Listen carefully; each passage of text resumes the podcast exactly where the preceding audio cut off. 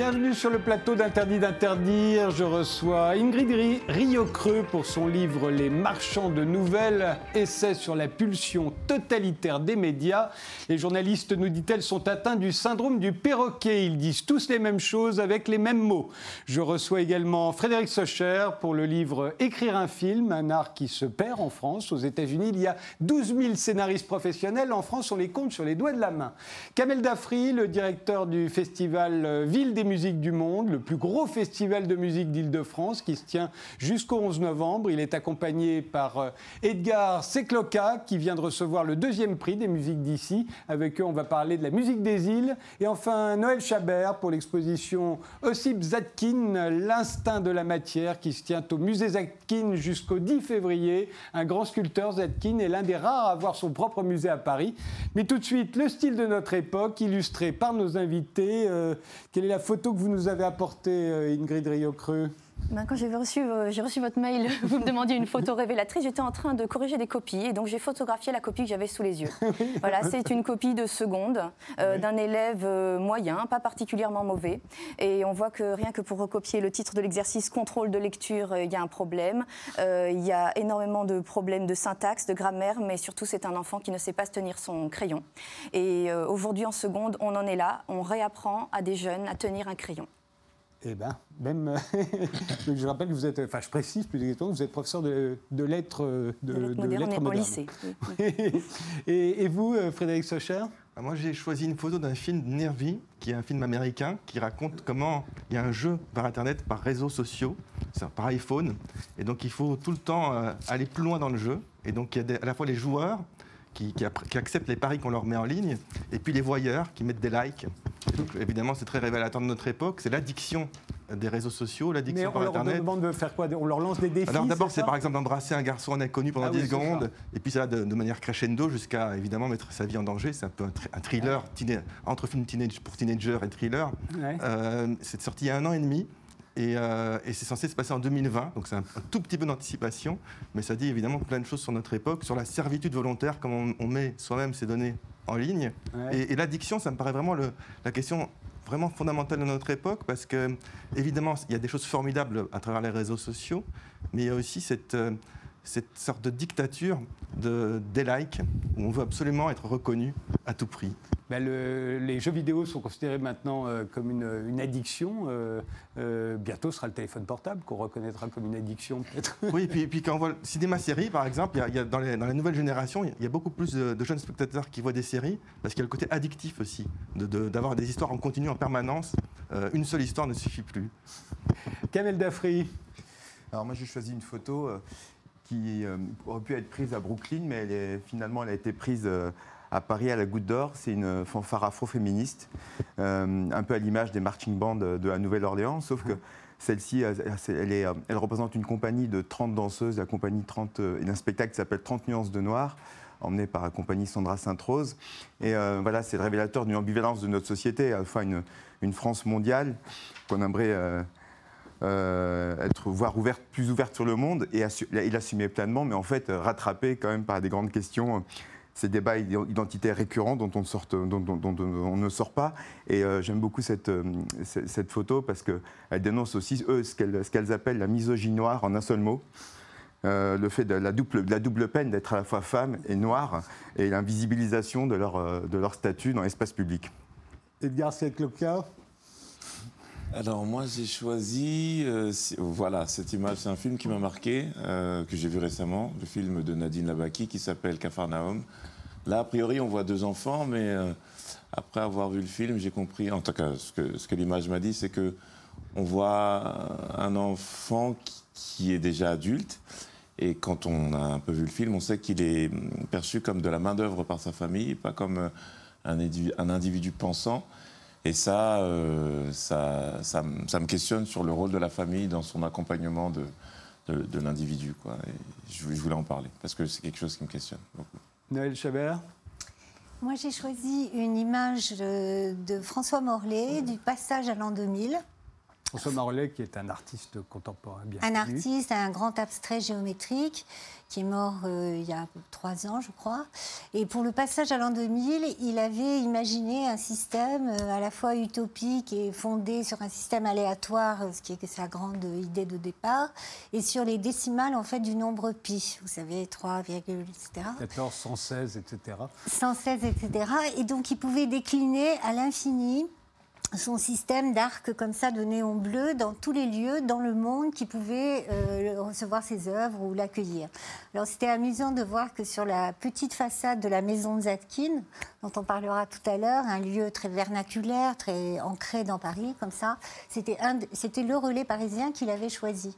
Alors j'ai choisi ça aussi bon, pour montrer que le musée Zatkin est un lieu ouvert pardon, ouvert à l'art à et à l'art vivant. Oui, il n'y a pas que du Zetkin qui est, bienvenu dans le musée Zetkin. Voilà, mais aussi parce qu'avec le recul, je me disais finalement, euh, c'est une œuvre un peu immatérielle et ça disait quelque chose peut-être pour lui déjà du monde qui allait venir, à la fois un projet à échelle planétaire et en même temps virtuel. Et cet Internet qui commençait à peine, on y voyait à l'époque finalement euh, beaucoup de liberté. Voilà, mais François Morlaix se coltinait toujours aussi avec les accidents de la réalité. Euh, quand, il faisait comme ça un projet euh, à taille réelle, si j'ose dire. Et donc finalement, avec Internet, c'est aussi un peu ce qui arrive. Il y a des accidents parfois et des brèches dans lesquelles euh, des individus moins bien intentionnés peuvent s'engouffrer. eh bien, l'émission commence.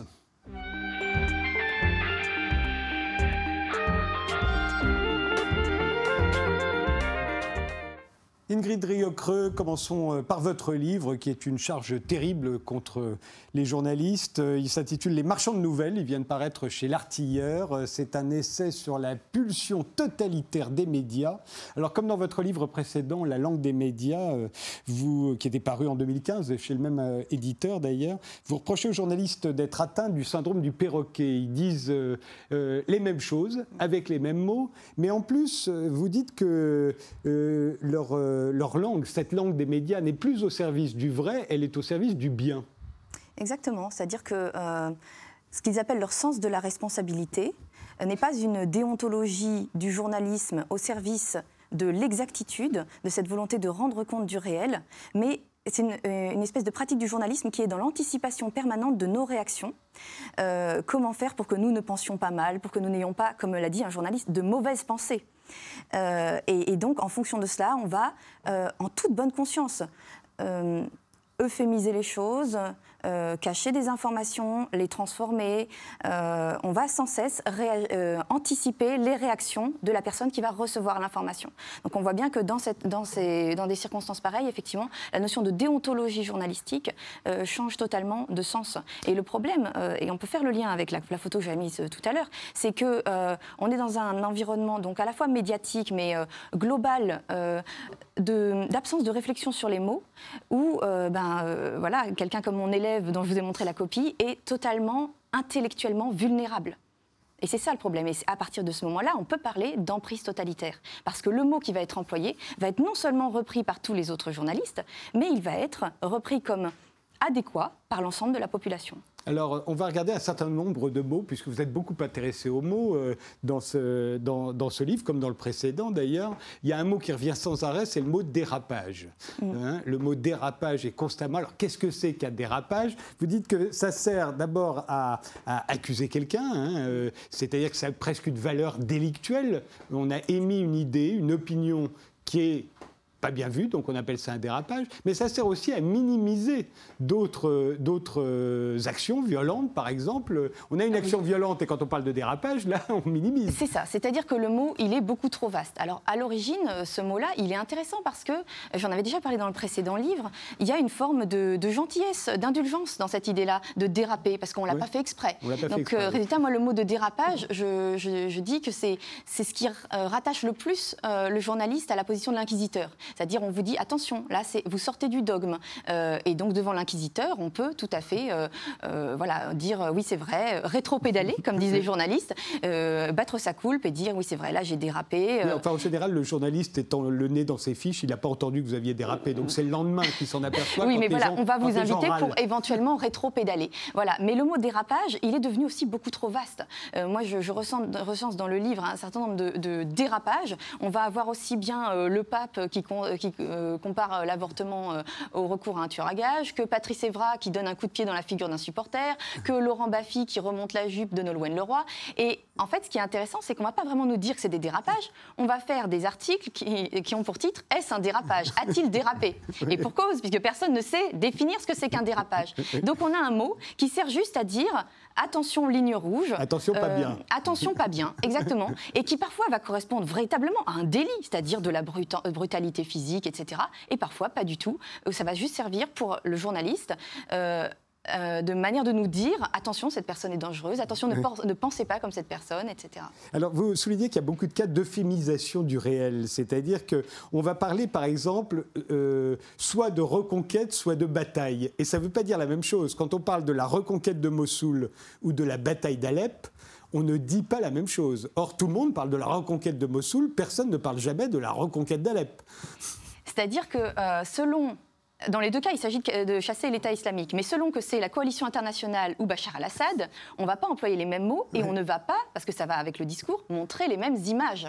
C'est-à-dire que quand il s'agit de la coalition euh, à, Mossoul, on va dire ça, la, la, coalition progresse. Euh, voilà, la reconquête de Mossoul. On dit la coalition progresse, euh, l'État islamique recule. voilà, donc on a l'impression qu'il n'y a même pas de mort. C'est magique, c'est merveilleux, tout est très propre. En revanche, quand c'est à Alep, on va être très gêné. Alors on va dire la bataille d'Alep parce qu'on ne veut pas dire qu'il y a une reconquête ou alors on va carrément, hein, je, donne des exemples, dire que Alep est tombée ou qu'elle a été, elle a été, euh, elle est retombée euh, au, pouvoir de Bachar el-Assad. Alors que bon voilà, c'est une ville syrienne euh, et, évidemment les images qui vont avec, c'est pareil, c'est-à-dire qu'on va avoir pour Alep une profusion d'images d'enfants morts, blessés, dont on n'est même pas sûr d'ailleurs hein, que ça soit effectivement des enfants photographiés à Alep, mais on va nous le laisser penser, nous le suggérer, voire nous le dire franchement, alors que à côté on nous dit aussi qu'il n'y a plus personne sur le terrain pour nous dire d'où viennent les images. Il y a le, cas des élections surprises. Alors les élections surprises, c'est un cas très particulier. La plus célèbre, c'est celle de Trump. Mm, mm. Elle n'est surprise que pour les journalistes qui ne la souhaitaient pas, en réalité, puisque tout le monde savait, selon les sondages, qu'ils étaient au coude à coude. on ne peut pas parler d'élections surprises. C'est-à-dire que quand vous avez deux candidats qui sont au coude à coude, il y a un énorme suspense, mais il n'y a pas de surprise. Pour qu'il y ait une surprise, il faudrait que celui qui gagne euh, soit largement derrière quelques jours avant. Or, euh, voilà, dans le cas de Trump, effectivement, ils étaient au coude à coude, donc il y a une surprise uniquement si comme les journalistes, on considère qu'il y a un sens de l'histoire, que dans cette logique du sens de l'histoire, certaines choses ne peuvent pas arriver, ne peuvent pas arriver au sens moral. Mhm. Comme quand on dit à quelqu'un, tu ne peux pas me faire ça. C'est-à-dire que moralement, c'est inenvisageable. Là, effectivement, il y a une grosse surprise. il y avait eu le même cas pour l'élection de François Fillon euh, mm. aux, primaires de la droite. Exactement. Pourquoi? Parce que les, journalistes s'attendaient plutôt à la victoire d'Alain Juppé. Oui, ils avaient, pour ainsi dire, scénarisé euh, cette, cette, victoire d'Alain Juppé. et résultat, ils n'avaient pas du tout anticipé. Alors que toutes les, là, il n'y avait aucun suspense quasiment, puisque tous les sondages donnaient largement euh, François Fillon euh, vainqueur, y compris au premier tour. Hein, Mais voilà, c'est ça, c'est tout à fait frappant. C'est-à-dire que trois jours avant, on a des sondages qui donnent clairement euh, Fillon, alors peut-être pas vainqueur, mais, rattrapant très, fortement. non, non, très en avance. Et, et, donc, et, on a quand même ce discours pré-scénarisé qui, résultat, oblige les journalistes à dire que c'est une surprise, mais c'est une surprise pour eux. Ils n'ont pas vu ce qu'ils nous montraient, ce qui est quand même incroyable. Autre mot qui est très souvent employé depuis quelque temps, c'est polémiste. Alors, euh, on engage des chroniqueurs, on, on leur demande de, débattre d'un sujet, euh, et, on dit que ce sont des polémistes. Et vous dites qu'il n'y a aucune différence avec les éditorialistes. Mais un polémiste, on ne peut pas dire qu'un éditorialiste, c'est juste un polémiste. Parce que euh, les éditorialistes, pour nous, dans notre métier, c'est quand même très très haut. Oui, puis éditorialiste, il me semble que c'est une fonction reconnue, c'est un métier. Polémiste, je ne connais pas ce métier-là. Polémiste, ça veut dire attention, ce monsieur est là pour tenir des propos que vous ne devez pas euh, faire vôtre. Voilà, vous ne devez pas penser comme cette personne. Il est là pour faire euh, de l'animation, de la provocation. voilà, il, a l'art de la provocation. Donc on en vient à dire que cette personne, euh, voilà, pratique de la provocation gratuite. C'est pas qu'il expose des opinions qui peut-être pourraient valoir le coup d'être entendues, etc. Pas du tout. Donc le mot polémiste est très intéressant pour ça parce qu'il nous dit beaucoup de choses, tout en paraissant ne rien nous dire d'autre que la fonction de la personne. Alors il y a un cas euh, très intéressant de ce que vous appelez l'uniformisme des médias et, des journalistes en particulier. C'est euh, le cas de l'incident terroriste. Il y a eu un incident terroriste euh, dont on parlait de très très nombreux journalistes. il a eu lieu à Manchester le 23 mai 2017. cet incident terroriste a quand même fait 22 morts, alors qu'un incident, ça veut dire sans gravité. Alors pourquoi est-ce que tout le monde a employé ce terme d'incident terroriste, qui est un terme qui, normalement, s'il était employé, euh, enfin, normalement, tout le monde devrait dire qu'est-ce que vous voulez dire par là? Vous essayez de diminuer l'intensité de cet acte. Mais alors, voilà, c'est ça. C'est-à-dire que, en fait, c'est un anglicisme et les, journalistes ne sont pas interrogés sur. Euh, ils ont traduit littéralement. ils ont traduit, ils ont, que les Anglais ils ont fait la transcription, quoi, effectivement. C'est-à-dire que terrorist incident, ça veut dire tout simplement un attentat terroriste, mais en anglais. Et les journalistes ont repris l'expression euh, incident terroriste.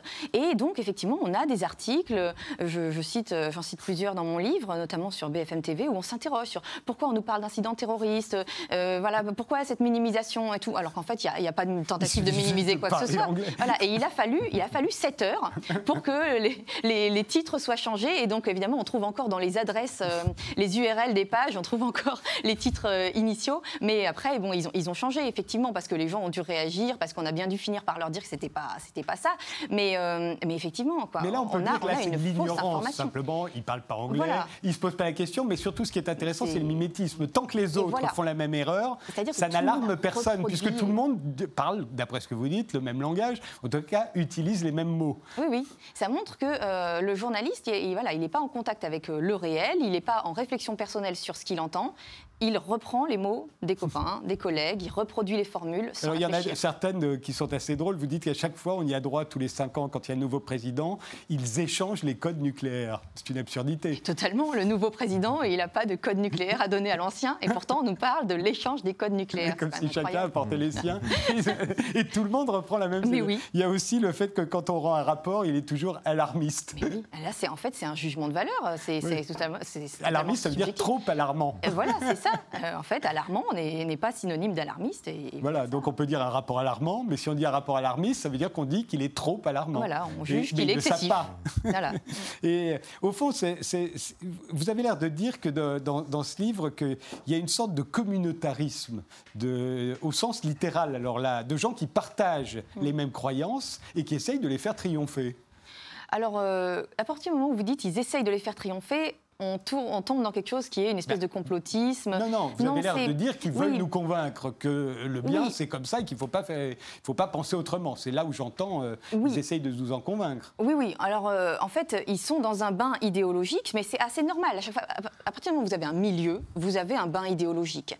Mais ce qui est sûr, c'est qu'il euh, n'y a pas de réflexion, de, de retour sur le vocabulaire qu'ils utilisent et sur l'impact qu'il peut avoir. C'est-à-dire qu'ils ont l'impression d'être neutres ils ont l'impression de proférer des évidences, sans se rendre compte qu'en fait, euh, ils, ne sont pas dans l'évidence, ils sont dans l'idéologie, c'est-à-dire dans une certaine lecture du monde, de ce qu'il est et de ce qu'il doit être. Et, mais alors, ce qui est intéressant, c'est qu'ils ne sont pas pour autant des valets du pouvoir, comme on a tendance à le dire, parce qu'on sait que de plus en plus de Français euh, mm. se méfient euh, des médias, et vous avez l'air de leur donner raison dans ce mm. livre, vous leur donnez raison d'ailleurs. mais au fond, ce ne sont pas les valets du pouvoir qu'on pourrait croire. C'est pas du tout, ils ne sont pas là pour exécuter les souhaits du pouvoir. Ah le pouvoir n'a rien à voir là-dedans. Ils sont encore au-dessus. C'est-à-dire qu'ils sont là pour juger aussi. Euh, y compris le pouvoir. Et juger les pouvoirs aussi. Voilà, ils, sont, euh, ils sont totalement au-dessus. Moi, je, je, cite un texte de Karl Kraus qui est très intéressant, où en fait, il compare euh, les journalistes à Dieu. Il leur met, il leur met dans la bouche des paroles qu'ils trouvent dans, dans, dans, les évangiles, etc., dans la Bible, pour, pour montrer, et, ça, ça, colle très bien, quoi, qu'effectivement, les, les journalistes considèrent que le monde advient par eux. Et que donc, ils ont le pouvoir aussi, hein, que la lumière soit et la lumière fut, ils ont le pouvoir aussi de faire advenir le... réel tel que eux voudraient qu'il soit. Et au fond, qu'ils encensent le président de la République ou qu'ils le bâchent, comme on dit maintenant, puisqu'il y a un nouveau mot que tous les journalistes emploient, c'est le bashing. On a eu le bashing de François Hollande, on est peut-être au début du bashing anti-Macron. Euh, au fond, c'est la même chose. Euh, là aussi, il y a le même mimétisme, ils emploient les mêmes mots pour dire les mêmes choses. Oui, oui, tout à fait. C'est-à-dire que c'est une pratique communautaire dont il est extrêmement difficile de, s'extraire. Et encore une fois, il ne s'agit pas de les diaboliser. Euh, c'est c'est effectivement très difficile quand on est dans un milieu professionnel qui est en plus euh, un milieu euh, idéologique fortement marqué. C'est très difficile de remettre en cause le, mot qui apparaît comme le mot juste parce qu'il est employé par tout le monde. Alors, cela dit, euh, ce que vous dites est peut-être vrai pour les journalistes, on va dire. Plus exactement, il n'est pas vrai pour les journalistes qui appartiennent à des journaux très marqués, dont l'opinion est très marquée. Euh, si vous comparez euh, un quotidien comme Libération et un magazine comme Valeurs Actuelles, ils disent pas la même chose surtout. Mais non, bien sûr. Hein et d'ailleurs, dans, mon livre, je, le dis clairement, en fait, la presse d'opinion, elle est honnête, parce qu'elle dit qui elle est. Alors que le problème, ça va être, ben, par exemple, euh, les chaînes d'information continue, qui prétendent justement ne pas être de la presse d'information, ne pas être de la presse d'opinion, mais de la presse d'information. Voilà. Et à partir de là, on tombe dans l'hypocrisie. Et c'est ça, c'est là qu'il y a un problème. Et, alors, ce que vous racontez, qui est, qui est assez amusant aussi, c'est que les, les journalistes se contrôlent entre eux au fond, inconstamment. C'est-à-dire que. Oui, les rappels à l'ordre, très souvent, sont de journaliste à journaliste. Oui, oui. Donc euh, il y a aussi, euh, je montre dans mon livre, les interventions du médiateur euh, qui va venir dire aux journalistes attention, dans une revue de presse, on ne cite pas tel site, voilà, on ne cite pas tel, tel journal qui est trop à droite. Donc il y a ça. Et il y a les journalistes qui s'entre-accusent de dérapage ou qui s'interrogent sur le collègue a-t-il commis un dérapage. Et on voit, et donc dans, dans mon livre, j'ai aussi traqué le off des journalistes, on voit la pression idéologique et on voit qu'ils sont. Le journaliste est victime du journaliste, j'ai dit du c'est-à-dire victime du journaliste avec un grand J, euh, du journaliste comme figure idéologique. Et c'est là qu'on voit que la pression du milieu, elle est pesante pour ceux qui y travaillent et qui, pour certains, euh, voudraient tout simplement faire leur travail correctement en ayant effectivement cette liberté de réfléchir sur la meilleure manière de dire les choses. Est-ce que euh, vous ressentez ce que dénonce Ingrid Riocreux, Noël Chabert? Je suis en tout cas interpellée quand vous parlez de du mot qui doit être employé. Pour les artistes, c'est parfois un peu pareil. C'est difficile quand un artiste occupe totalement le devant de la scène de dire ben non, quand même quelques doutes, etc. Oui, c'est le même unanimisme. Absolument. Et donc, euh, voilà, je pense que effectivement, le rôle des professionnels, c'est aussi d'avoir ce regard un peu critique sur ce, euh, euh, cette unanimité qui est faite autour de telle ou telle personne, simplement parce que les gens répètent en boucle et ça a des incidences qui peuvent être graves même sur le marché là. Hein.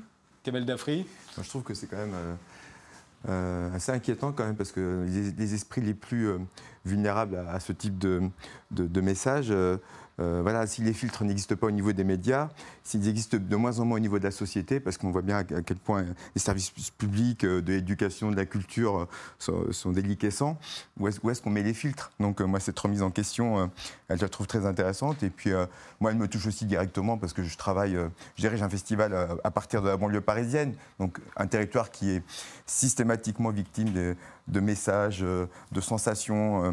Des fois, je me dis que je, ferais mieux d'organiser un festival de voitures qui brûlent.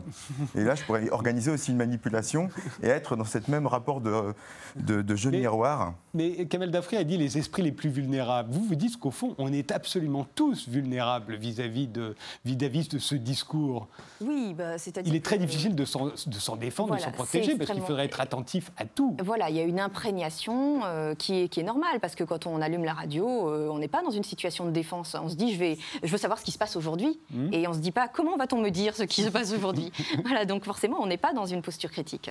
Et, vous dites également que si les gens se sont de plus en plus nombreux à se méfier des médias, les médias se méfient de plus en plus des gens. Voilà. Donc ça, c'était surtout, euh, c'était en fait, c'était le point de départ de ce deuxième livre. C'était montrer comment euh, les médias réagissent à notre propre méfiance et comment ils se méfient de nous. Et voilà, toute cette rhétorique autour euh, du danger des fake news, des dangers d'Internet. vulnérables aux fake news, eux pas. voilà, et c'est ça. Et donc l'idée, c'est vraiment de nous, de nous ramener vers le bercail de la bonne presse en disant attention, n'allez pas ailleurs. Donc tout est fait pour essayer d'anticiper les effets de cette méfiance, quitte à s'autodiscréditer, bien sûr, parce que comme vous dites, eh quand on se rend compte qu'eux aussi, ils nous servent des fake news, c'est un peu gênant. Euh, d'où le titre de votre livre, les, marchands de nouvelles, que vous avez emprunté à, à Bellamine, Maupassant. Voilà. Hein. Et, vous dites que ces marchands de nouvelles entendent conserver le monopole de leur commerce. Mm. D'où la loi sur les fake news, euh, d'où les accusations de complotisme à l'égard de certains sites euh, et pas à l'égard de d'autres, etc., etc. Oui, c'est ça. C'est que euh, d'un certain point de vue, il y a aussi toujours des affaires de gros sous là derrière. Alors moi, je ne me mêle pas effectivement de euh, la finance des médias et moi, je cherche toujours à montrer que justement, quel que soit le financeur, à partir du moment où on a le même message, eh ben, on a le même problème. Mhm. Euh, voilà. Mais il y a cette idée qu'il cherche à nous mettre en garde contre tout ce qui pourrait être médias alternatifs de manière caricaturale, diabolisante, afin de, de nous garder dans leur escarcelle idéologique. Frédéric Socher Moi, ce qui, me, ce qui me frappe, c'est ce que vous venez de dire, c'est-à-dire, qui est en lien d'ailleurs avec la photo de la copie de votre élève. C'est-à-dire que si on ne maîtrise pas les codes, les langues, on n'a plus la capacité de penser.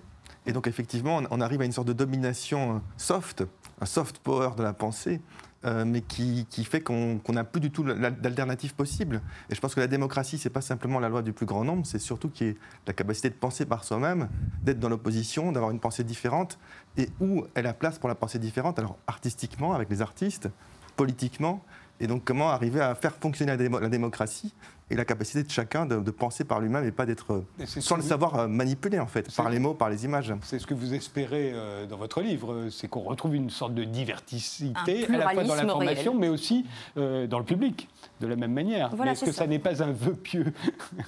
Ben, euh, si, peut-être, mais j'ai le droit de l'exprimer. et puis surtout, voilà, mais c'est comme quand on parle d'objectivité journalistique. On sait bien que ça n'existe pas, on doit y tendre. Voilà, quitte à euh, se contenter de euh, bah, ce que Michel Legris appelle la subjectivité honnête, c'est-à-dire. Michel Legris qui avait écrit un livre Le Monde tel qu'il est, il avait été le premier à, faire la critique du monde, du quotidien du monde dans lequel il avait longtemps travaillé. Et voilà, que tout simplement, les médias doivent reconnaître leurs biais de manière honnête. Edgar Sklekoka bah, je, suis assez d'accord avec, euh, avec ce qui vient d'être dit. moi, je, serais plus enclin à dire qu'une presse d'opinion serait euh, plus bénéfique parce que du coup, euh, on, sait qui parle et de là où il part. Et alors que c'est vrai qu'une presse d'information qui se dit d'information amène à une forme de manipulation, de désinformation. Donc voilà.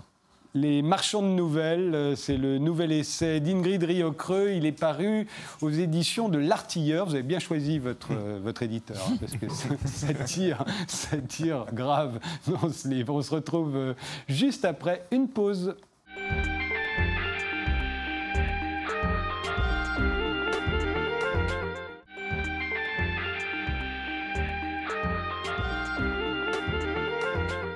Mes invités sont aujourd'hui Ingrid Riocreux pour son livre Les marchands de nouvelles, essai sur la pulsion totalitaire des médias. Kamel Dafri, le directeur du festival Ville des musiques du monde, le plus gros festival de musique d'Île-de-France, euh, qui se tient jusqu'au 11 novembre. Il est accompagné par Edgar Sekloka, euh, qui vient de recevoir le deuxième prix des musiques d'ici. Euh, il y a Noël Chabert pour l'exposition Ossip Zatkin, L'instinct de la matière, qui se tient au musée Zatkin jusqu'au 10 février. Et Frédéric Socher avec NTBIN. Vous enseignez tous les deux le cinéma à l'école des arts de la Sorbonne et ensemble vous publiez Écrire un film éditions Les Impressions Nouvelles. Alors écrire un film, c'est vrai que c'est un art qui se perd en France. Hein. Les réalisateurs se prennent pour des scénaristes, les scénaristes se prennent pour des réalisateurs. Il y a encore des gens qui sont scénaristes. Euh, je crois qu'il y en a 12 000 scénaristes professionnels aux États-Unis. En France, euh, d'après Olivier Dazin, un des scénaristes que, que, vous, euh, que vous interviewez dans ce livre, il serait deux. Alors, il exagère peut-être un tout petit peu. Bon, c'est pas beaucoup mais, plus. Mais, mais, Olivier Daza dit deux à faire ce métier depuis 30 ans à, être des vrais scénaristes professionnels. Sur le long cours. Il y a plein de scénaristes qui sont réalisateurs aussi. Donc il y a euh, plein de scénaristes qui font à certains moments des scénarios et puis qui passent à autre chose, à la réalisation par exemple. voilà, euh, en général c'est ça. Et, euh, donc la, difficulté c'est de comment est-ce qu'on vit de son métier de scénariste.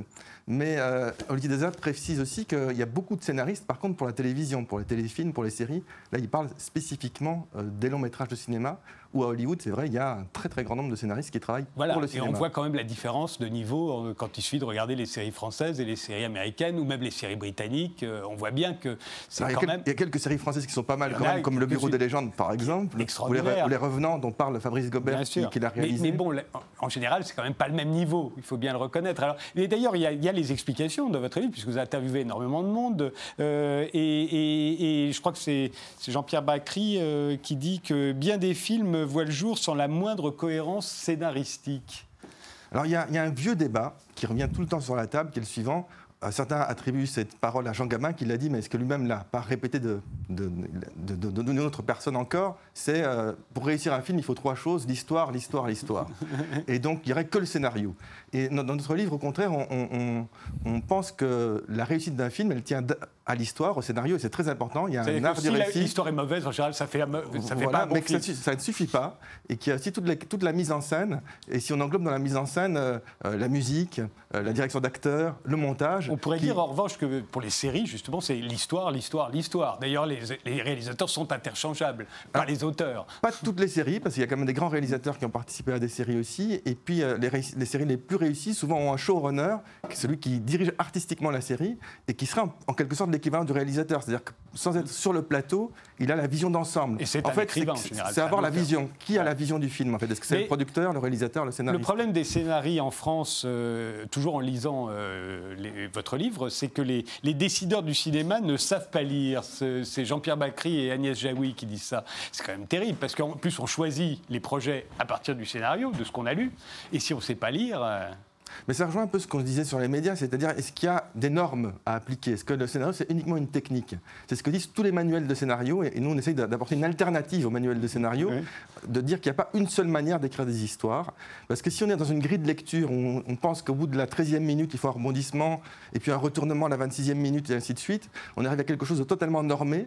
Et c'est vrai que quand on a des décideurs qui viennent d'écoles de commerce et qui n'ont pas la passion du cinéma à la base, ils ont tendance à suivre à des, règles comme des recettes de cuisine. Oui, ils travaillent à la télévision, puisque c'est la télévision en France qui, finance euh, oui euh, ou non euh, majoritairement pour un film, le cinéma. Hein, évidemment. Et, donc, et donc, on arrive à, à, ce type de problème qui peut exister, mais à côté de ça, il y a évidemment plein de personnes qui sont passionnées de cinéma en France. C'est pas pour rien que la France reste un grand pays de cinéma. Il y a aussi plein de, gens qui croient avoir terminé un scénario parce qu'ils ont eu une bonne idée. C'est Jean-Pierre Bacry qui dit ça. Parfois, euh, il est, quand il lit des scénarios, il, a l'impression que souvent on ajoute une heure et demie de film à l'idée de départ.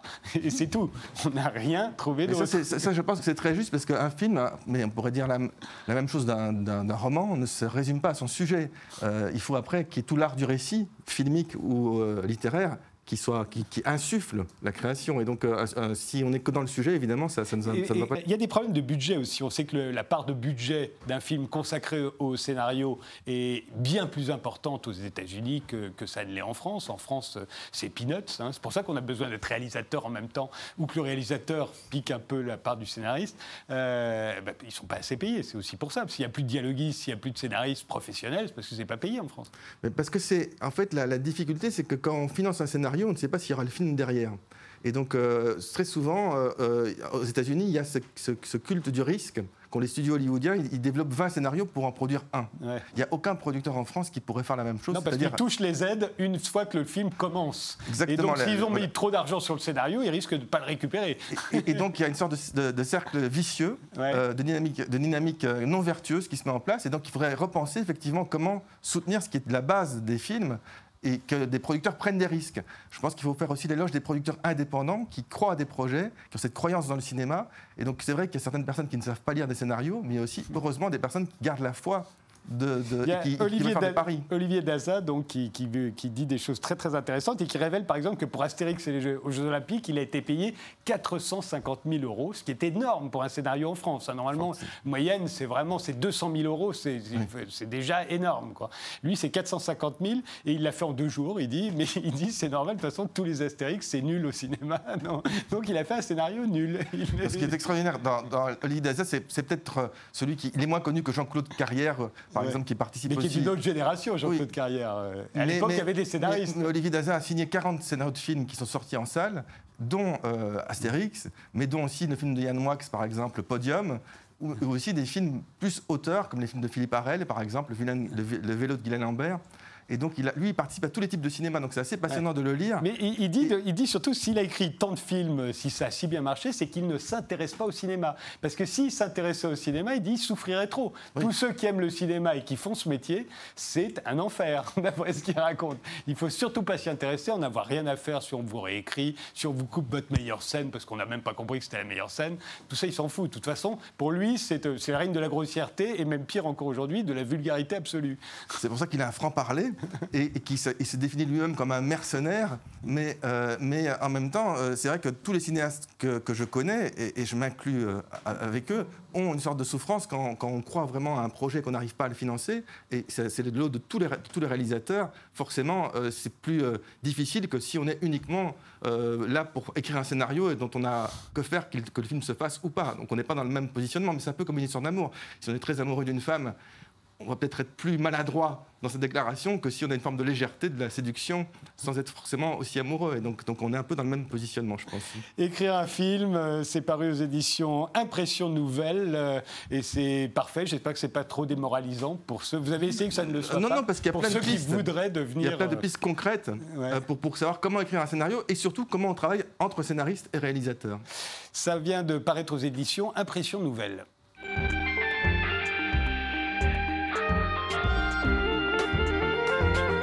Kamel Dafri, vous êtes le directeur du festival Ville des musiques du monde euh, qui se tient jusqu'au 11 novembre, euh, donc euh, à la fois dans Paris, en Seine-Saint-Denis, dans le Grand Paris.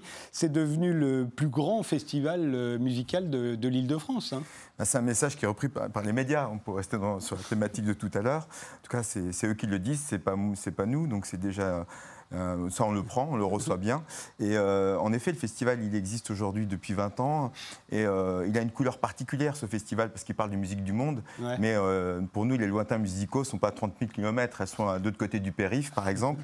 Et on essaie de révéler toute cette richesse musicale, promouvoir cette diversité culturelle qui a l'air d'être claironnée à U et à Dia. Mais finalement, nous, on est convaincus que cette richesse culturelle, elle existe. Et encore faut-il savoir la partager, la repérer. Et puis aller la, chercher, parce et aller la chercher. Loin, Edgar Sekloka, euh, qui vous accompagne, euh, est, auteur, compositeur, interprète, euh, d'origine camerounaise et béninoise, surtout camerounaise. Hein, surtout camerounaise. surtout camerounaise. c'est lui qui a reçu le deuxième prix des musiques d'ici, parce que vous avez créé un prix aussi maintenant, en fait. Et, son dernier disque s'intitule Chaplinesque. il faut des prix maintenant, c'est le meilleur moyen de, promouvoir les musiques qu'on aime? En tout cas, nous, en, en, guise de prix, on ne leur offre pas un chèque. C'est une première c'est un processus de, repérage et d'accompagnement. On s'aperçoit que dans, la production de la musique, euh, ben, les formats qu'on a, qu'on a mis en place ces dernières années ne sont pas forcément les, les, formats qu'il faut, qu'il faut, qu'il faut perpétuer. Euh, en tout cas, dans les musiques du monde, il y a quand même une volonté de travailler de, de façon, de façon éthique, des projets qui, qui existent dans des, dans, des endroits plutôt fermés, euh, parfois même qu'on peut juger comme communautaires.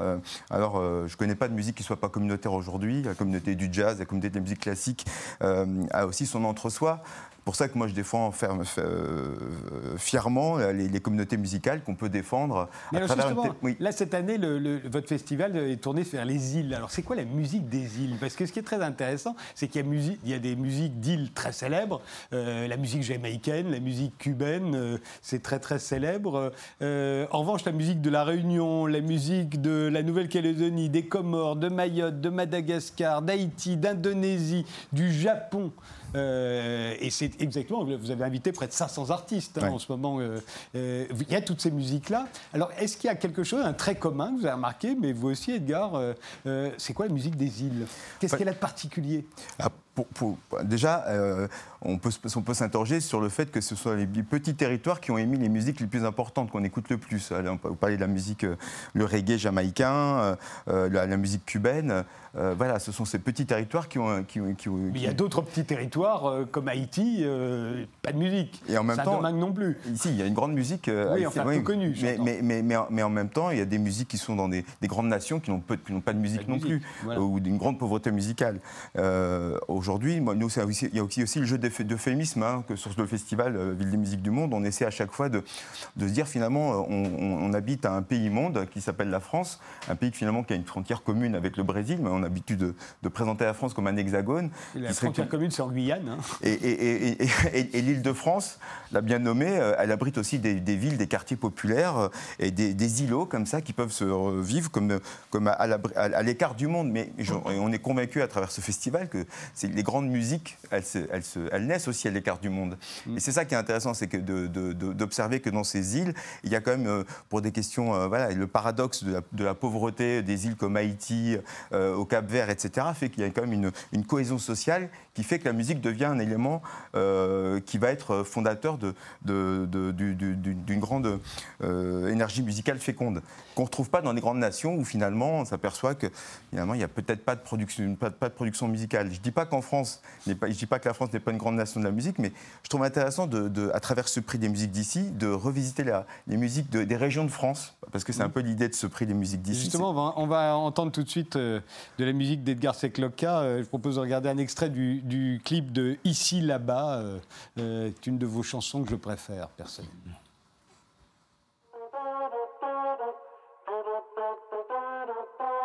Je leur réponds que je suis né ici.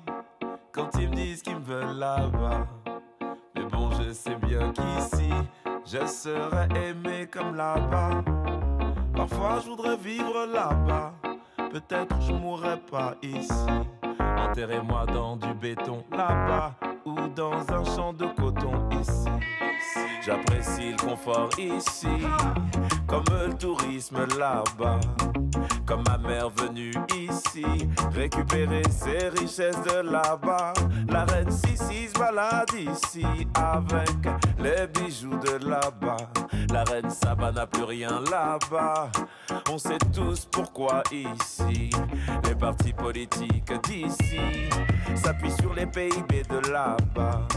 La colonisation, y a qu'ici qu'on croit qu'elle n'existe plus là-bas.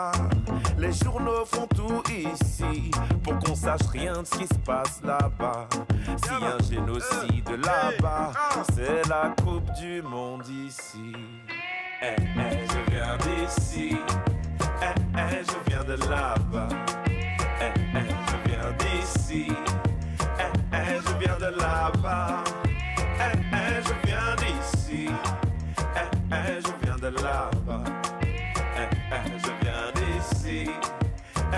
Je viens de là-bas. Ils endorment les gens de là-bas. Avec un Dieu bien d'ici. In God we trust, c'est ici. Et l'argent fait des guerres là-bas. Mes frères s'entretuent là-bas. Ils se font pas confiance ici. Dealer ici, soldats là-bas. Main d'œuvre ici comme là-bas. Élevage bovin, c'est ici, ici. Élevage humain, c'est là-bas, là-bas. On est des sous-hommes là-bas, des hommes en développement ici. Le palu, le sida, c'est là-bas. Les centres de recherche ici. La malnutrition, c'est là-bas. La surconsommation ici. Edgar Skycloka, euh, restons sur les mots, puisqu'on a commencé à parler de mots. le mot musique du monde, euh, pour moi, joue un peu sur la même euh, dialectique qu'entre ici et là-bas. la musique du monde, c'est toujours la musique des autres. pour les Américains, la France, c'est la musique ça fait partie des musiques du monde, parce que pour eux, c'est les musiques qu'on ne connaît pas, au fond. vous avez bien conscience que le mot musique du monde est toujours un peu, est un peu méprisant, finalement. ouais, ouais, alors moi. Moi, je considère que je, que je fais du rap, donc en fait, musique du monde, euh, pour moi, ça veut rien dire. Ça, veut rien dire parce que musique du monde, ça veut dire toute musique vient du monde, donc bon, on a souvent ce. Mais bon, il faut une étiquette parce qu'il y a un business, donc il y a une industrie, donc faut vendre. Donc on a appelé ça musique du monde à partir où c'est à partir du moment où c'est pas de, son propre territoire. Moi, euh, je, considère que je fais du rap, même ça c'est du zouk. Oui. même là, vous avez l'impression de faire du rap quand vous Pour moi, c'est du rap. J'écris, voilà. Alors, euh, le rap en plus c'est une musique qui absorbe, qui, vient du sample, donc qui prend beaucoup de musique extérieure et qui les, qui les fond dans, son, dans un beat. Et puis après, tu, tu dis ton truc. Là, il s'avère que je chante un peu et ça devient du zouk. Et du coup, ça me permet d'être euh, étiqueté musique du monde. Mais en fait, euh, j'ai toujours l'impression de faire du rap. Euh, Moi, je, n'ai que faire comme ça des étiquettes, je fais mon des truc. Étiquettes, et c'est euh, quelque chose que vous dénoncé aussi, Ingrid Riocreux, l'étiquetage, qui est permanent dans les médias en ah fait. Hein, euh, c'est un besoin, alors souvent euh, pour, pour cataloguer, mm. pour discriminer éventuellement, même pour dire du mal, mais aussi simplement par commodité, parce qu'il faut bien classer toute cette musique dans quelque chose. Puis il y a une assignation euh, dans, le secteur musical, il, existe, hein, le secteur, vous avez raison de le soulever, la, question des, musiques du monde, on l'aborde parce qu'il fallait exister quelque part, mais finalement c'est ce qu'on a envie d'en faire. C'est comme ça que vous êtes devenu un grand festival. C'est d'abord ce qu'on a envie d'en faire qui est intéressant. Et euh, l'idée de défendre les musiques du monde qui se jouent d'ici, qui nous renvoient là-bas, c'est un inversement poétique de, la formule que, je trouve plus intéressant à partir d'une diversité qui se voit au quotidien. Nous, on travaille à partir des villes de banlieue parisienne. C'est des villes qui aujourd'hui euh, parlent plus bambara que le, que le, que, que le français courant, euh, par exemple. Euh, et, et, en même temps, voilà, c'est une vraie réalité euh, musicale qu'on a envie de défendre aujourd'hui. Le festival, c'est jusqu'au week-end prochain. Et Edgar Secloca, vous serez le 15 novembre à Gennevilliers, le 23 à Nantes, le 8 décembre à Rennes.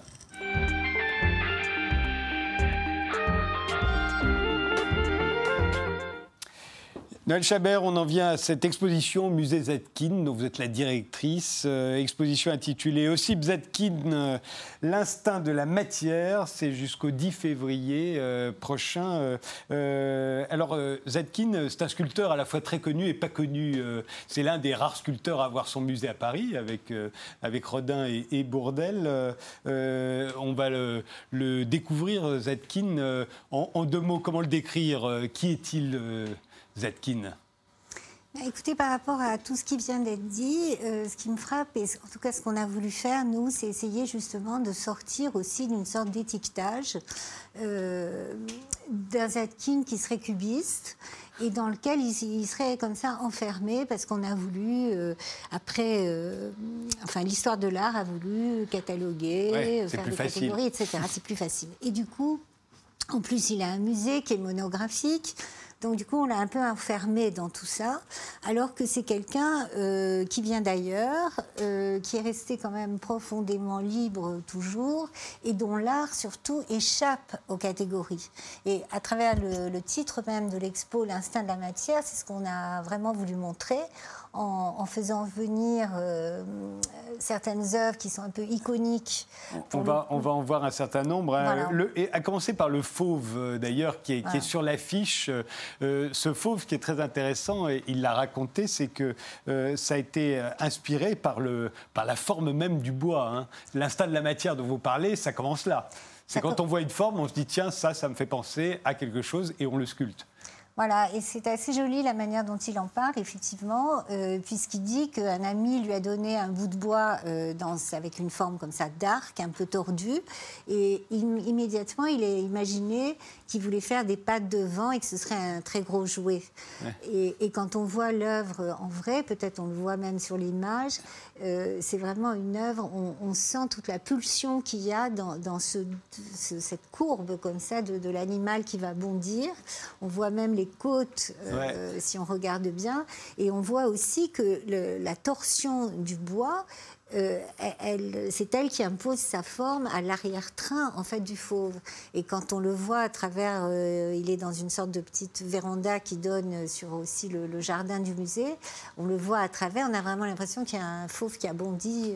Euh. On, le voit aussi dans le prophète qu'il a, sculpté en, 1914 dans un chêne. Là aussi, pour reprendre le titre de l'exposition, l'instinct de la matière. On voit bien, on peut imaginer qu'il a vu son prophète dans le chêne qu'il avait sous les yeux. Tout à fait.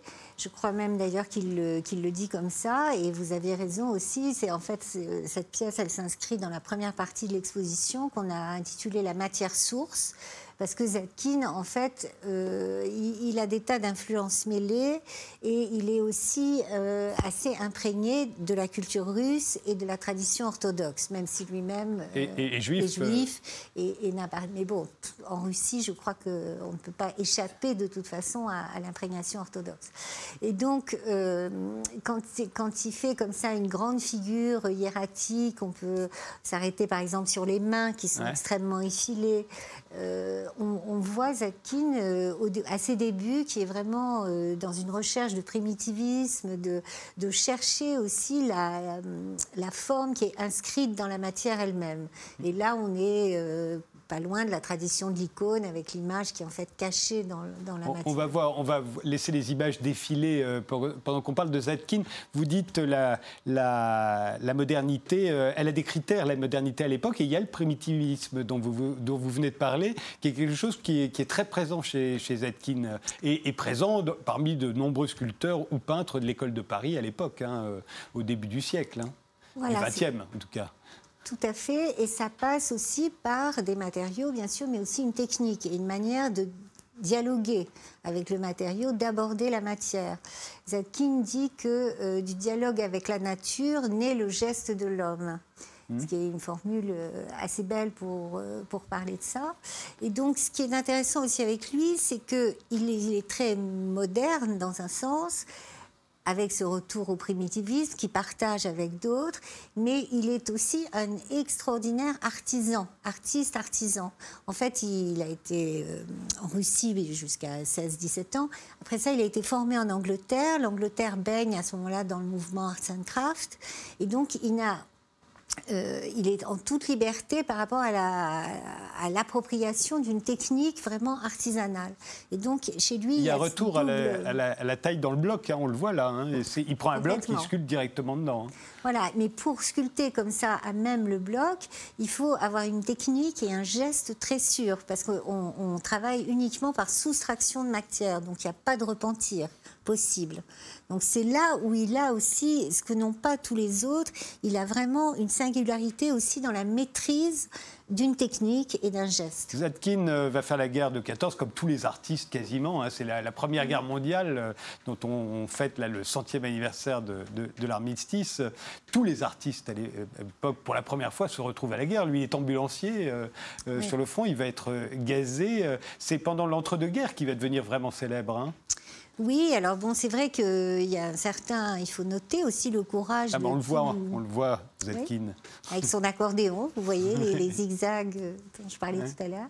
Mais hum, Zetkin, comme beaucoup d'étrangers à l'époque, et je pense notamment à Blaise Sandras, qui était un de ses amis et qui a fait cet appel aux étrangers pour s'engager euh, euh, au moment de la, Première Guerre, Zetkin a, suivi, s'est engagé en 16 et hum, bon, malheureusement, effectivement, il a été gazé avec ce qu'on appelait du gaz moutarde.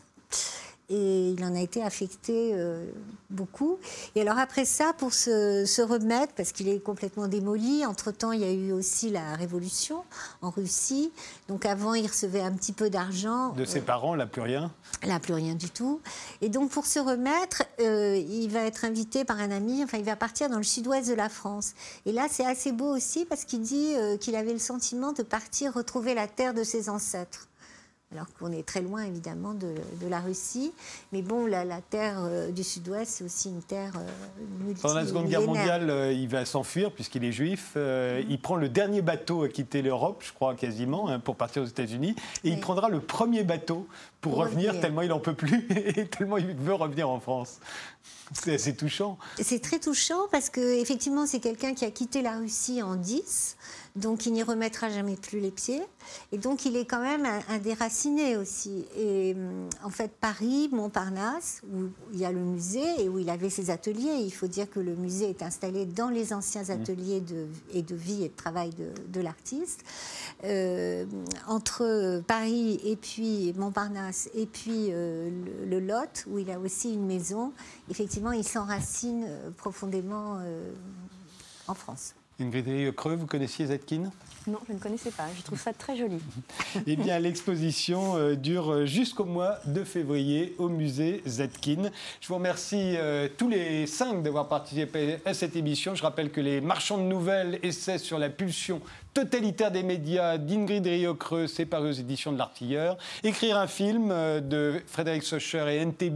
c'est aux impressions nouvelles. Le festival Ville des musiques du monde, dirigé par Kamel Dafri, c'est jusqu'au jusqu'au 11 novembre. Hein. Le programme euh, est sur Internet. Edgar euh, Secloca euh, sera en concert à Gennevilliers le 15 novembre, le 23 à Nantes, le 8 décembre à Rennes. Et enfin, l'exposition Ossip Zetkin, L'instinct de la matière. C'est au musée Zetkin, dont Noël Chabert est la directrice, jusqu'au 10 février. Merci de nous avoir suivis et rendez-vous au prochain numéro.